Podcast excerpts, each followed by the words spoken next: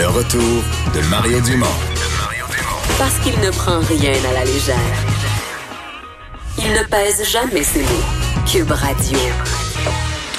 De retour, euh, Vincent. Donc, euh, bilan de la semaine sur les marchés boursiers. En fait, le Dow Jones, euh, hier, à la, dernière demi-heure, il avait planté. Là, aujourd'hui, il s'est sorti un petit peu du, du trou. Ben, ouais, si on peut dire. Là. Ressorti un peu en fin de journée, mais on est quand même, on termine la journée dans le rouge. On a perdu encore 1,4 pour le Dow Jones. À un moment donné, on perdait 3,6. C'est moins pire. C'est moins pire. faut dire, donc, sur les marchés canadiens aussi, 2,7 de perdus aujourd'hui sur le, le, le, le TSX. Peut-être une des raisons pourquoi on a réussi à combler un petit peu les pertes tantôt, euh, intervention de la Fed. Ben, fait pas une intervention, mais euh, un avis comme quoi la Fed américaine, la Banque centrale, euh, est prête à intervenir si nécessaire. Donc, ils ont reconnu, c'est le, président de la Fed, Jerome Powell, qui a dit les fondamentaux de l'économie américaine restent solides, bien que le coronavirus pose un risque croissant pour l'activité économique. Alors, on renie pas l'importance du virus là, présentement dans, dans, dans l'économie. Il dit la Réserve fédérale suit avec attention les développements pour les perspectives économiques, nous utiliserons nos outils et agirons en conséquence pour soutenir l'économie au besoin.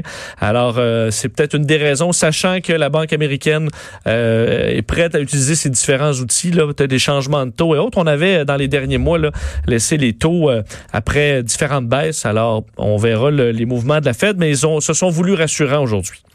Et aux États-Unis, donc demain, euh, il y a toujours les quatre premières primaires. Demain, c'est la quatrième de quatre avant la journée cruciale de mardi. Ouais, on approche hein, du Super Tuesday, alors une journée quand même euh, importante où 14 États vont voter euh, dans les primaires démocrates. Mais demain, c'est la Caroline du Sud. Alors dernier quand même son cloche pour se donner un élan pour le Super Tuesday. Alors c'est quand même très important ce qui va se passer demain. Peut-être la résurrection de Joe Biden. Ben, c'est ce qu'il souhaite évidemment et ce sera ce sera capital parce que Joe Biden qui a été longtemps, en fait, le, numéro un dans les sondages, évidemment, à date. Mais il est encore numéro un dans la communauté noire. Puis ça, c'est un vote qui est, qui est, pesant, qui est important en Caroline du Sud. La moitié des, du vote démocrate en Caroline du Sud, c'est, ce sont des Afro-Américains qui votent, qui sont, qui aiment beaucoup en général Joe Biden. Alors, il a des chances de rebondir là. Il en a bien besoin parce qu'il avait sous-performé dans les derniers votes. S'est dit confiant d'ailleurs, euh, disant que c'était un marathon, qu'il était là pour rester un bout de temps. Alors, ce veut de, veut de donner un élan pour le Super Tuesday.